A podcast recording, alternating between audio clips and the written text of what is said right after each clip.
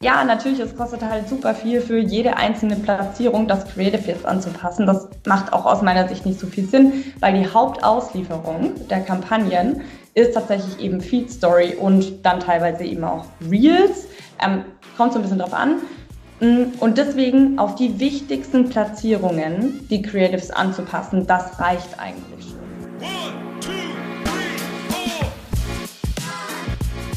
Episode 58 und die Frage, wie kannst du deine Social Ads noch besser machen mit den richtigen Creatives. In unserer heutigen Episode sprechen wir darüber, wie du sie gestalten solltest und welche Fehler du vermeiden musst. Aber wer ist denn eigentlich wir? Also zu dem Wir gehört zum einen ich, Sarah, Sarah Jasmin Hennessen. Ich bin bei der 121 Watt für Content Marketing Seminare und Webinare verantwortlich. Und wenn ich das nicht mache, dann begleite ich die Unternehmen da draußen auf dem Weg zu einer guten Content Marketing Strategie. Aber ich bin nicht alleine da. Mit mir hier ist der Patrick erwischt und ich darf hier sein, weil ich zum einen Trainer bei der 121 Watt zu den Themen Online-Marketing, Local Online-Marketing und natürlich die Liebe zur eigenen Website und die Kunst der Suchmaschinenoptimierung tätig sein darf. Und darüber hinaus bin ich als unabhängiger Sparringspartner für Mensch-Unternehmen da draußen mit den ganzen digitalen Spielplätzen unterwegs. Und um diese ganzen digitalen Spielplätze zu bändigen, da gibt es schon sehr lange unseren erfolgreichen 121 Stunden News Newsletter und daraus entstanden, welche Überraschung, der 121 Stunden Talk. Und unser Newsletter hat ja immer jede Menge Daumenstopper für euch parat. Und ich bin natürlich neugierig, Sarah, wo denn dein Daumen diesmal gestoppt ist. Ähm, das habt ihr eigentlich schon gehört. Ähm, und zwar mein Daumenstopper diese Woche war der Tooltip. Die Anmoderation, die ihr gehört habt, hier mit äh, Social Ads und Creatives und so, die habe nicht ich geschrieben. Äh, die hat eine KI geschrieben, eine künstliche Intelligenz für Texte beziehungsweise für ja, Kurzformate, wie jetzt zum Beispiel die Anmoderation. Sie nennt sich Neuroflash auf Deutsch oder Neuroflash, wenn wir very international unterwegs sind. Und ich habe es einfach mal ausprobiert. Ich habe mir gedacht, ich probiere mal aus, ob ich das zustande bekomme. Ähm, wie funktioniert das Ganze? Ähm, du hast so ein paar Buzzwords, du gibst vor, was willst du denn eigentlich für eine Art von Text geschrieben bekommen? Du gibst die wichtigsten Keywords ein und kannst dann zum Beispiel noch irgendwie so den Schreibstil äh, fröhlich, ernst, äh, seriös, wir haben nicht seriös genommen an dieser Stelle, kannst du eingeben und dann schreibt dir diese KI Texte. Ähm, vielleicht so ein kleiner Disclaimer dazu, wenn jetzt alle Texte da draußen gerade Schnappatmung kriegen und Angst haben, dass sie demnächst abgelöst werden und nach Hause gehen müssen und umschulen. Nee, ganz so ist es nicht. Aber ich finde es ein nettes Spielzeug, ähm, um so kleine Textformate entweder sich komplett schreiben zu lassen oder auch einfach nur eine Inspiration zu bekommen. Also deswegen mein Daumenstopper diese Woche, Neuroflash, ist übrigens kostenlos. Ich habe es noch nicht ganz rausgefunden, ab wann die Bezahlschranke einsetzt, aber das, was ich euch jetzt hier vorgetextet, vorgetragen habe, habe ich in ein paar Minuten einfach kostenlos dort erstellt. Probiert es gerne mal aus. Patrick. Ist ja, ab, ist ja abgefahren. Und alles dann über den Browser mit wahrscheinlich, ja. du hast dich dann eingeloggt und dann konntest genau. du losspielen. Genau, du hast ein, kannst den, oder musst dir ein kostenloses Profil anlegen, um überhaupt reinzukommen. Ja. ja. Ähm, aber du musst keine Bezahldaten hinterlegen, nichts. Eine E-Mail-Adresse reicht und ein Passwort. Und äh, hast auch so eine Nachhaltefunktion, also der speichert das Ganze auch. Mhm. Ähm, du kannst unterschiedliche Sachen auswählen. Das, was ich jetzt für die Anmoderation, der kann jetzt Podcast-Anmoderation, da hat er kein, keine Vorlage. Das war jetzt tatsächlich die Vorlage für Facebook-Ads den Ads-Text für Facebook-Ads habe ich ausgewählt ähm, und habe mir das einfach mal so ähm, texten lassen. Du kannst eine Blog-Anmoderation, ein Blog-Fazit machen. Also es gibt ganz unterschiedliche Formate. Ich habe ja. schon mehrere, mehrere dieser KIs ausprobiert und bin zu dem Ergebnis gekommen, dass es für mich noch nicht so weit reicht mit der Technik, dass ich einen kompletten Artikel darüber schreiben lassen kann. Ähm, das, was ich die, wie ich diese KI füttern muss, ähm, damit da was Ordentliches bei rauskommt, ist ja. für mich zum jetzigen Zeitpunkt noch viel, viel mehr Arbeit, als es einfach selber zu schreiben.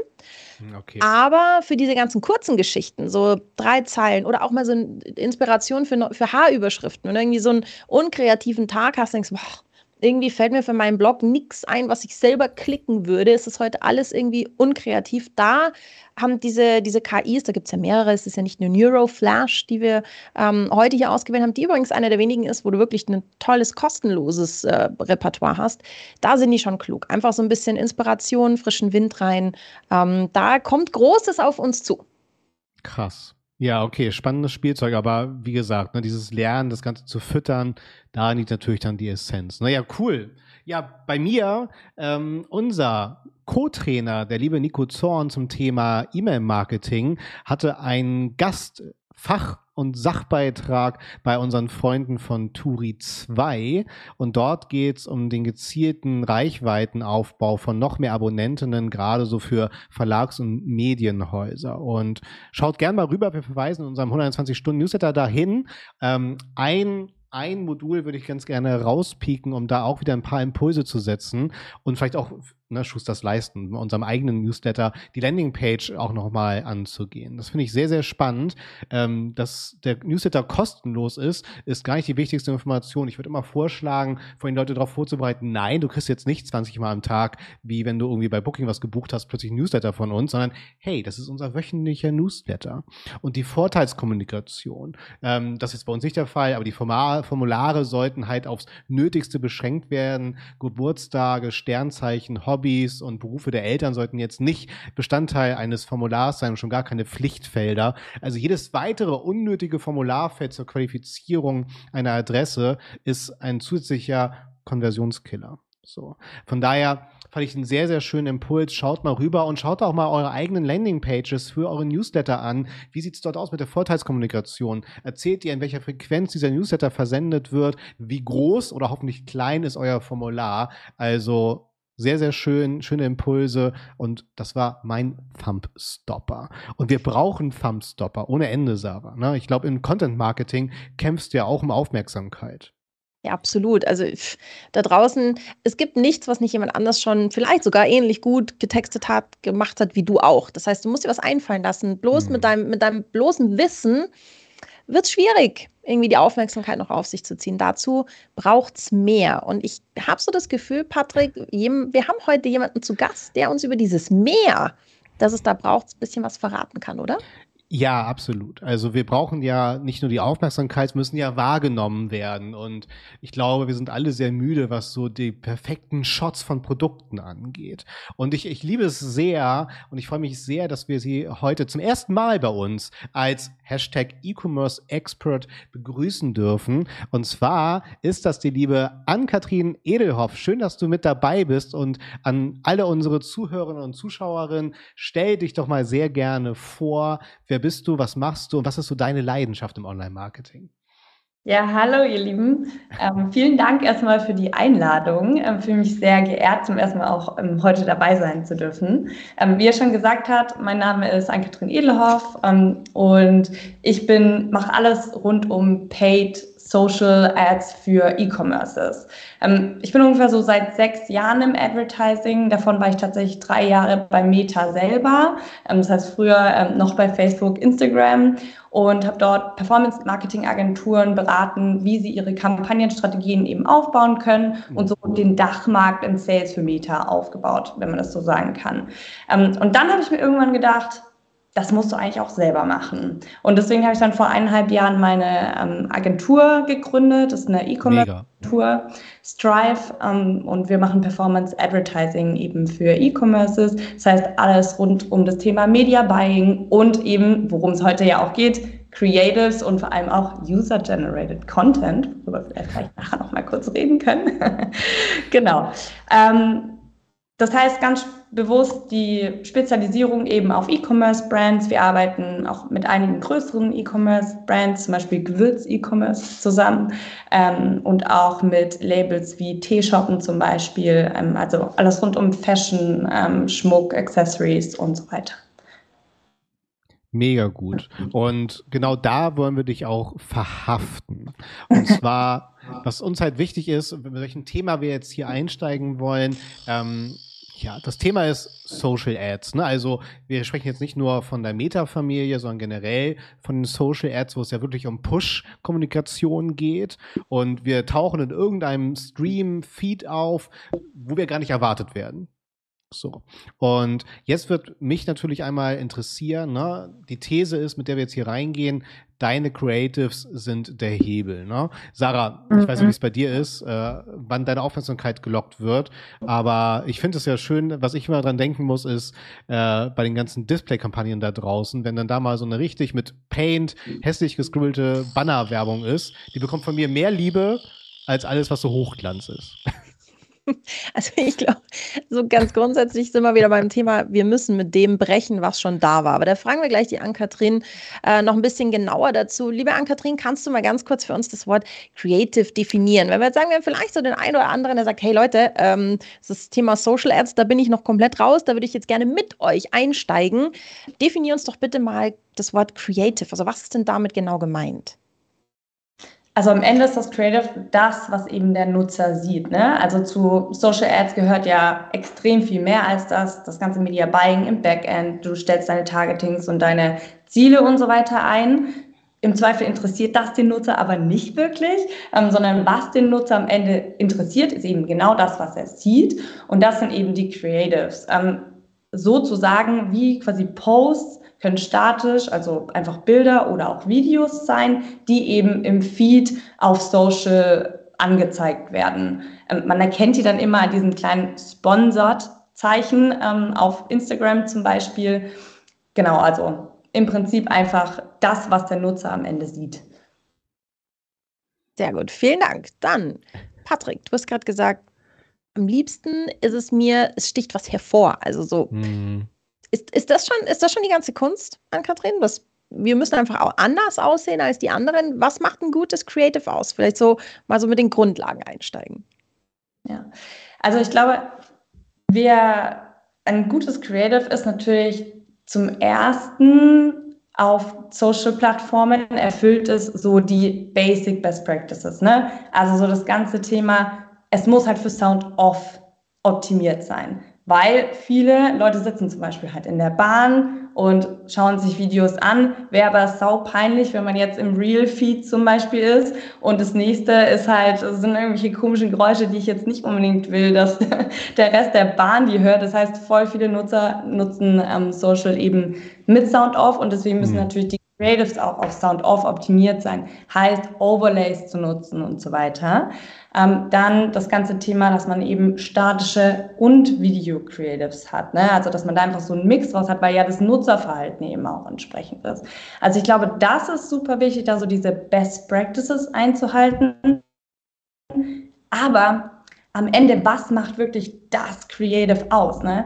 Am Ende ist es eigentlich wie auch auf allen anderen Kanälen, weil ich muss eben das Problem des Nutzers lösen. Das Problem des Nutzers ansprechen und eben dann durch das Creative und das Produktangebot lösen. Und ich glaube, das ist das, was sehr viele noch irgendwie vergessen und dann gar nicht unbedingt die unterschiedlichen Problemansätze austesten.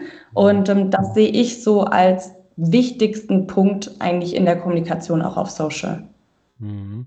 Da mal äh, auch meine Frage, wenn es um die Erstellung von Creatives geht. Paint war ja ein bisschen übertrieben, ich gebe es zu, ne? Aber wie sehr schimpfst du mich aus, wenn ich auf meinem Browser dann Canva öffne und äh, dort mit den Vorlagen arbeite?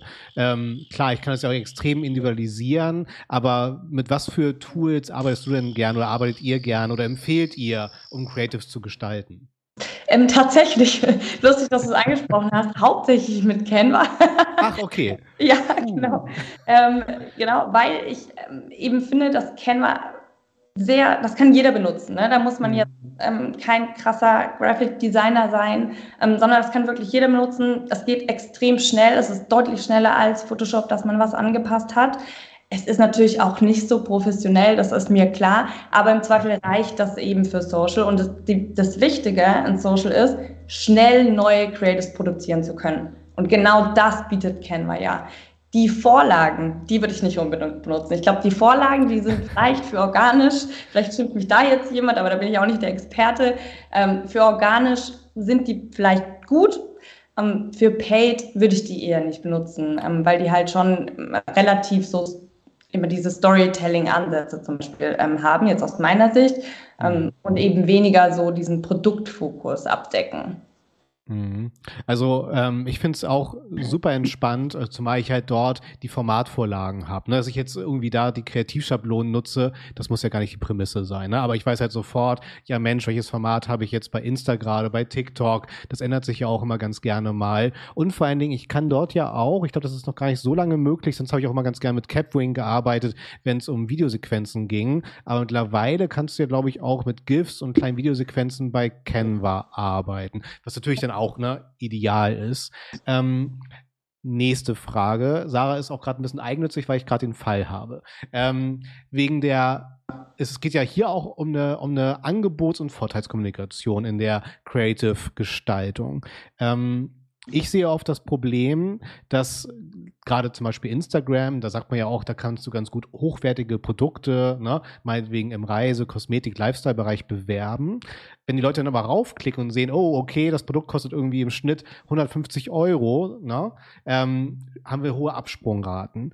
Was ist da deine fachliche Meinung? Inwieweit kann ich schon das, die Preismatrix oder den Preis in den Creative androhen, äh, dass es halt sich um ein Handelt oder ein, oder kann ich den Preis auch reinschreiben? Das wäre mal so meine Frage. War die Frage jetzt an mich oder an Sarah? Ja, an, an, an dich. An mich. genau. Ähm, also aus meiner Sicht ist es immer eine Testing-Sache. Das kommt mhm. natürlich so ein bisschen auch auf den Preis des Produkts an. Also wenn du jetzt sagst, du möchtest wirklich Luxusprodukte vertreiben, die kosten irgendwie 1000 Euro, ich würde jetzt mal sagen, dass das wahrscheinlich nicht so smart ist, das direkt ins Creative reinzuschreiben. Am Ende weiß man es trotzdem nicht, deswegen würde ich vielleicht trotzdem mal noch ein Creative damit testen. Tendenziell würde ich aber fast vermuten, dass es eben eher abschreckt. Ähm, mhm. Bei Marken, die eben zum Beispiel viel Sales machen, ähm, da zieht es natürlich immer, dann beispielsweise den Streichpreis mit ins Creative zu schreiben. Also das würde ich immer unbedingt machen, wenn es sich um Sales handelt. Ähm, das macht auf jeden Fall Sinn. Oder dann halt natürlich die Rabattierung. Also Rabattierung klingt halt auch in Social Ads immer sehr, sehr gut. Ähm, ja, genau. Also wenn das, äh, wenn der Preis wirklich ein USP ist, dann finde ich, kann man ihn auf jeden Fall kommunizieren. Und ansonsten okay. ist es eine Testing-Sache. Mhm, okay, verstanden. Ähm, wie, ich, wenn wir jetzt schon unsere private Fragestunde machen, Patrick, schieße ich doch gleich hinterher. Und zwar, ich komme ja aus der Content-Marketing-Ecke. Und jetzt sind wir im Content-Marketing ja darauf spezialisiert, Bedürfnisse erstmal zu wecken, die es noch gar nicht gibt. Wie gehst du denn jetzt im E-Commerce mit, mit dieser äh, Grenzberührung aus dem Content-Marketing und dem klassischen, sag ich mal, ähm, Anzeigenmarketing. Wie gehst du damit um? Hast du Kampagnen für Kunden oder habt ihr Kampagnen, äh, wo ihr zum Beispiel klassischen Content mit einbindet, irgendwelche Blogartikel zum Thema, keine Ahnung, äh, Joggen ohne Knieschmerzen, was dann am Ende irgendwie zu speziellen äh, Jogging-Turnschuhen führen soll? Oder wie, wie, wie baust du so einen so Trichter auf? Also wo, wo setzt ihr an ähm, und was habt ihr so für Erfahrungen gemacht? Was funktioniert bei Social Ads ganz besonders gut? Ja, ähm, also das ist eigentlich echt ein cooles Beispiel, was du da gerade schon genannt hast, ähm, so diese Content-Strategie ein bisschen mit einzubauen. Ähm, auf einem Produktlevel. Ne? Ähm, was zum Beispiel ähm, machen wir jetzt zum Beispiel bei einer ähm, führenden Gewürzmarke beispielsweise ähm, gerade sehr, sehr stark ist, dass wir sagen, okay, wir linken tatsächlich auf deren Rezeptblog, haben dort dann ähm, Produkte eben eingebunden. Ähm, das ist eben wichtig, dass man weit oben dann auch das Produkt direkt sieht, mit was man ähm, dieses Rezept ähm, äh, machen kann und linken dann tatsächlich auf das Rezept in den Werbeanzeigen. Also das kann sehr, sehr gut funktionieren. Da ist aber wirklich wichtig, dass man nicht den Fehler macht, dass das Produkt dann erst ganz, ganz weit unten kommt, weil dann klicke ich natürlich nicht unbedingt drauf und kaufe das. Das heißt, wenn, der, wenn das Ziel eben der Sale ist, ist es halt wichtig, dass das natürlich weiterhin im Vordergrund steht. Ganz genau. Ja. Finde ich eh ein Riesenthema. Das hatten wir ja auch schon, wenn es so um B2B-Lead-Generierung geht, dass ja schon das Produkt selber im Anzeigenbereich, auch bei Search und als auch Social Ads sehr ausgereizt und zu Ende erzählt ist. Und letztendlich, Sarah, ist das ja dann auch wieder im Social-Bereich die, die beliebte Longtail-Strategie. Ja, ich glaube, das Wichtige, was Ann-Kathrin, glaube ich, hat es gerade so, so im, im, Halbsatz nebenbei gesagt, was das Wichtigste ist, glaube ich, ist die Frage der Zielsetzung. Wenn du gesagt hast, naja, wenn mein Ziel Sales ist, dann muss ich natürlich auch rechtzeitig zeigen, was will ich denn eigentlich, dass es, das gekauft wird. Ähm, ich finde es eine, eine, wahnsinnig spannende Geschichte, diese Kombination aus Content, der dann überführt, so Kampagnen, die dann irgendwann überführen in so klassische Sales-Kampagnen. Das finde ich wahnsinnig spannend. Ähm, Ann-Kathrin, wie ist es denn, wenn wir jetzt ähm, über Ressourcen sprechen. Wenn, wenn ich mir eine Kampagne einstelle bei Meta, dann habe ich ja Unmengen Platzierungsmöglichkeiten. Und jetzt wäre es ja im Idealfall so, dass ich für die einzelnen Platzierungsmöglichkeiten, wenn wir jetzt in der, in der Wunschwelt wären, dass ich für einzelne Platzierungsmöglichkeiten vielleicht sogar einzelne Creatives mache. Ähm, je nachdem, in welchem Umfeld die auftauchen, passen die natürlich mal weniger und mal besser. Und entsprechend ist natürlich dann auch, unterscheidet sich die Conversion Rate dann entsprechend. Klar, wenn ich jetzt irgendwie in einer Story auftauche mit einem statischen äh, Bild, wo irgendwie ein Text durchfliegt, dann kann ich mir sch eine schlechte Klickrate, vermute ich mal. Du vielleicht erzählst du mir auch gleich das Gegenteil erwarten. Wie ist da so euer Best Practice? Also wie individuell geht ihr rein? Geht ihr mit einem Video Creative und einem und einem Visual, einem statischen Visual rein und sagt, das spielen wir jetzt einfach auf allen Platzierungen aus? Oder wie differenziert lohnt sich das? Das da vorzugehen. Genau. Also du sagst es auch schon, wir empfehlen immer quasi auf allen Platzierungen, wenn möglich, eben auszuspielen. Du kannst es ja zum Beispiel auch nur auf Reels beispielsweise ausspielen, was auch teilweise Sinn machen kann. Aber der Ansatz ist erstmal wirklich auf allen Platzierungen auszuspielen. Ähm, und da differenziert reingehen, aber sich dabei eben nicht so viel Arbeit zu machen. Ich glaube, das ist so der Sweet Spot, den wir finden wollen. ähm, weil, ja, natürlich, es kostet halt super viel für jede einzelne Platzierung, das Creative jetzt anzupassen. Das macht auch aus meiner Sicht nicht so viel Sinn, weil die Hauptauslieferung der Kampagnen ist tatsächlich eben Feed Story und dann teilweise eben auch Reels. Ähm, kommt so ein bisschen drauf an. Mm, und deswegen auf die wichtigsten Platzierungen die Creatives anzupassen, das reicht eigentlich schon. Das heißt, wir gehen mit dem Kunden immer rein und sagen, hey, mach mal einmal eins zu eins, also Feed Creative oder bei mhm. Videos dann 4 zu 5 ähm, und 9 zu 16 für Story ähm, oder dann eben auch Reels.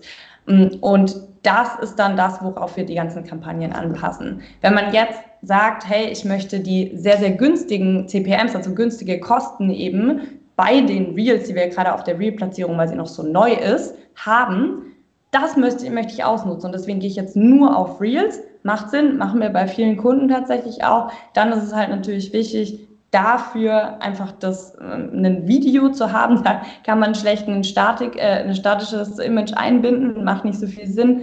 Ähm, und das dann eben auch wirklich auf die Platzierung anzupassen. Also da muss man dann auch wieder differenzieren zwischen, ich habe jetzt nur ein Video und ich habe ein Video, was eben für die Reels-Platzierung passt. Ne? Das ist auch ein Unterschied.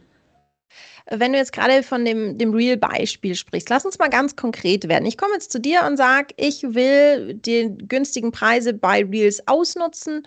Wie muss so ein Creative aussehen und was, was unterscheidet sich da so besonders jetzt eben vom Video? Lass uns das mal vielleicht an einem Beispiel durchgehen. Worauf muss ich beim einen wie beim anderen Format besonders aufpassen? Ja. Und darf ich ähm, da ganz kurz was ergänzen? Nur.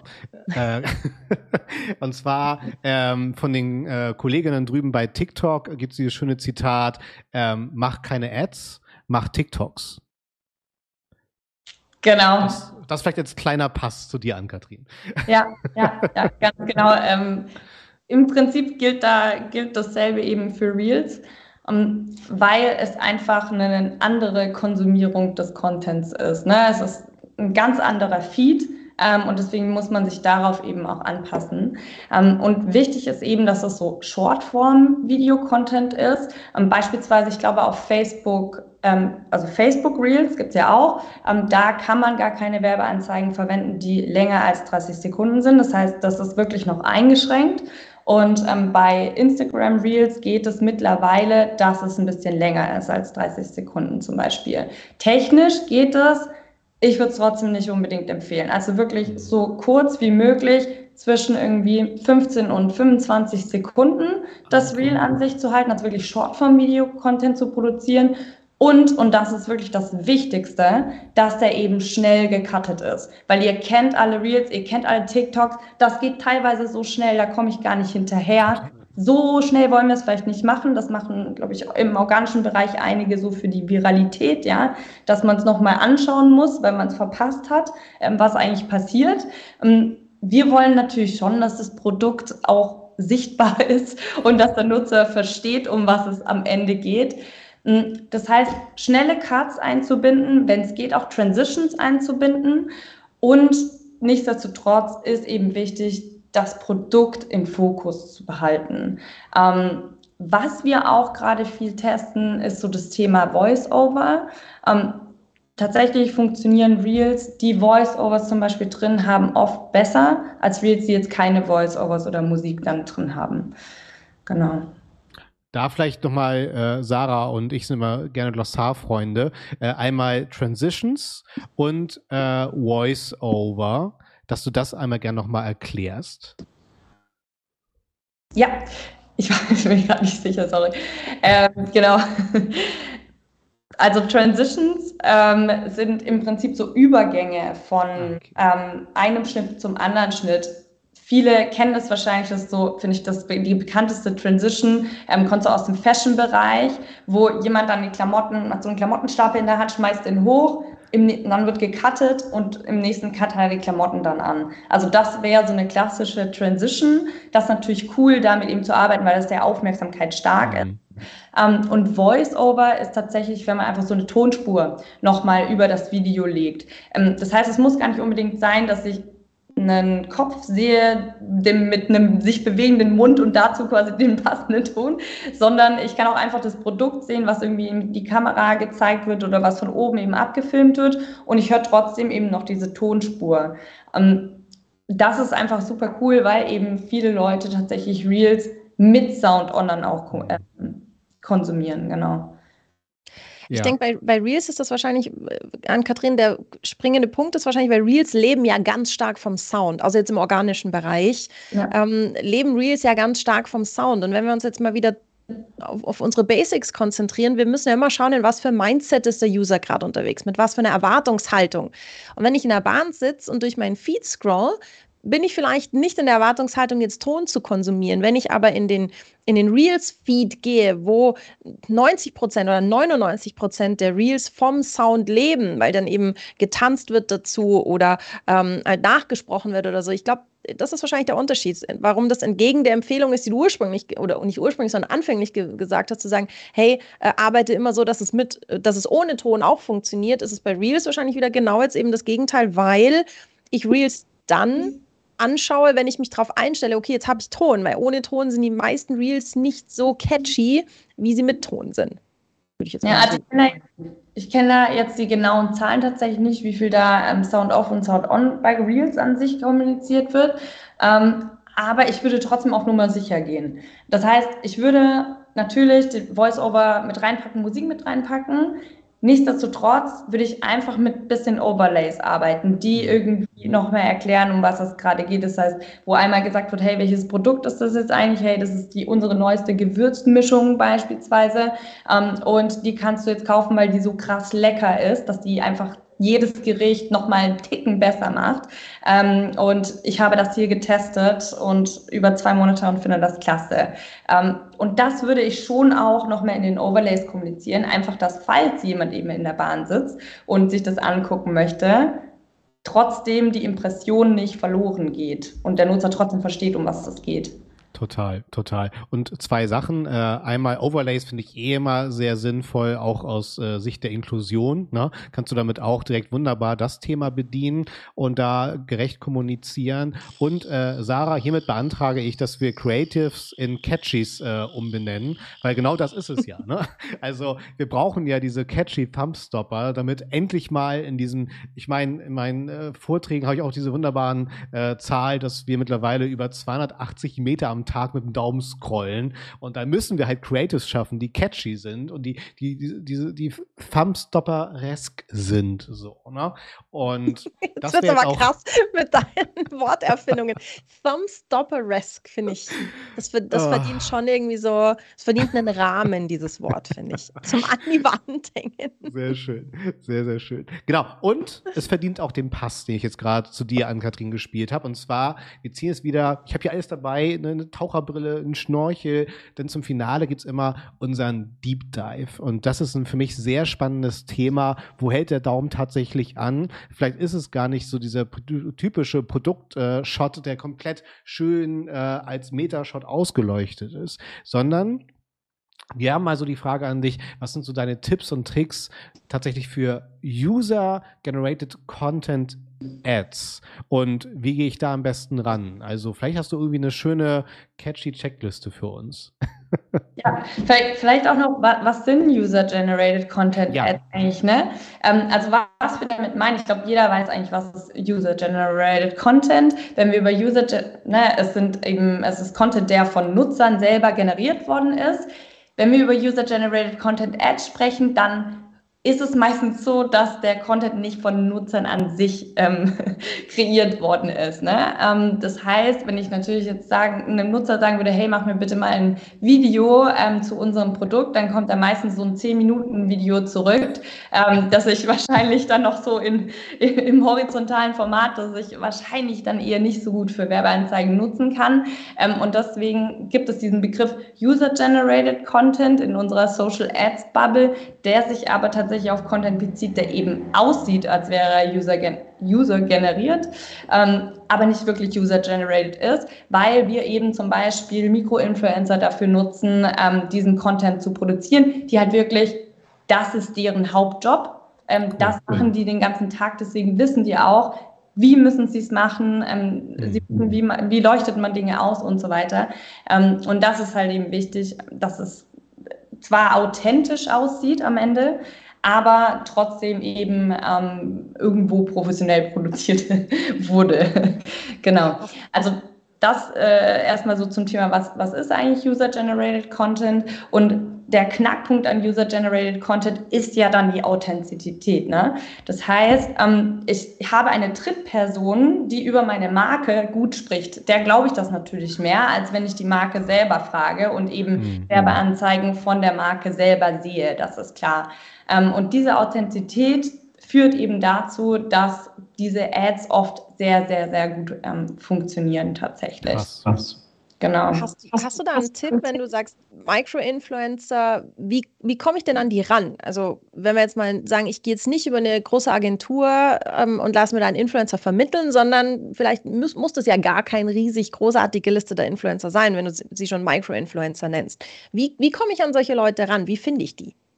Ja, also ich glaube, da gibt es super viele verschiedene Ansätze, ähm, wie die Marken das aktuell machen. Manche haben tatsächlich so ähm, Inhouse-Influencer, was ich einen super interessanten Ansatz eigentlich finde. Das heißt, die haben einen Festangestellten, der halt den ganzen Tag eigentlich nichts anderes macht, als für Reels, äh, TikTok und dann eben aber auch für Ads eben so User-Generated Content zu erstellen. Einige haben dafür natürlich auch noch nicht das Budget und vielleicht können sie halt keine ganze Kappa darauf aufsetzen. Und ähm, ich glaube, da ist es halt ganz cool, ähm, mit Agenturen zu arbeiten, die das dann eben auch vermitteln. Also es gibt ja viele Performance-Agenturen beispielsweise, die das vermitteln. Wir machen das teilweise auch. Ähm, und was man dann sonst eben noch machen kann, ist eben einfach selber diese Mikro-Influencer anschreiben. Mhm. Und ähm, ja, das ist, glaube ich, der schwierigere Weg tatsächlich, weil du dann natürlich erstmal herausfinden musst, wie ist so die Qualität des Contents des einzelnen Influencers. Ne? Ähm, da muss man dann halt öfter wahrscheinlich Proben machen, Produkte hin und her schicken und so weiter. Ja, genau. Also das ist wahrscheinlich nicht so der, der einfachste Weg. Mhm. Aber in Sachen Hoffnung machen, äh, könnte man so eine Formel basteln, okay, das ist die Zeit, die ich in Canva und mit meiner eigenen Kreativitätsressource äh, benötige, um ein Creative zu schaffen, versus ich frage Nutzerinnen, Mikroinfluencerinnen an, die Content geschaffen haben, mit der Bitte, diesen nutzen zu dürfen, ne, mit allen Rechten, die ich dafür benötige. Oder ist es doch eher die ist es sozusagen Next Level und ja, dafür brauchen wir mehr Ressourcen und mehr Budget, um das stemmen zu können? Du meinst jetzt ähm, den, also Content quasi anzufragen, den die sie gemacht haben, ohne dass wir sie gebrieft haben? Ja, genau. Ja, ich, also erfahrungsgemäß ist das nicht so easy. Also man kann mhm. da schon einmal eine, eine, coole Ad draus bauen, aber du hast ja unterschiedliche Ansätze, die du testen möchtest. Ne? Also du hast halt unterschiedliche Problemstellungen, wo du weißt, dass die eben gut funktionieren und dann brauchst du eben dazu auch Content und der sollte natürlich auch irgendwie aus einem Guss sein. Mhm. Wenn du den von unterschiedlichen Influencern irgendwie zusammenschneidest, dann ist der ja auch wieder nicht aus einem Guss. Ähm, und dann ist das so ein bisschen man muss sich so ein bisschen hintweaken, um dann ein gutes Creative zu bekommen. Also ich habe das auch schon sehr oft gemacht, aber ich empfehle immer wirklich erst einen, sich zu überlegen, welches Produkt will ich eben bewerben, dann ein Briefing zu schreiben, dann den Influencer quasi anzuschreiben, die Produkte zu senden, so dass man dann eben auch wirklich basierend auf einem Briefing ein Creative bekommt oder ein, ein Video bekommt. Und das kann man dann ja immer selber noch zusammenschneiden. Ähm, mhm. Das ist auch immer gut, vielleicht so zwei, drei verschiedene ähm, Briefings zu schicken ähm, und dann zum Beispiel so Unboxing-Content auf der einen Seite zu bekommen, ähm, dann so ein Talking-Head-Video, damit meine ich, jemand spricht einfach quasi in die Kamera, dann noch Videos, wo jemand was das Produkt in die Kamera zeigt, so und das alles vom selben Influencer und dann kann man da schön eben zusammenschneiden, Voice-Overs drüberlegen, Musik drüberlegen und so.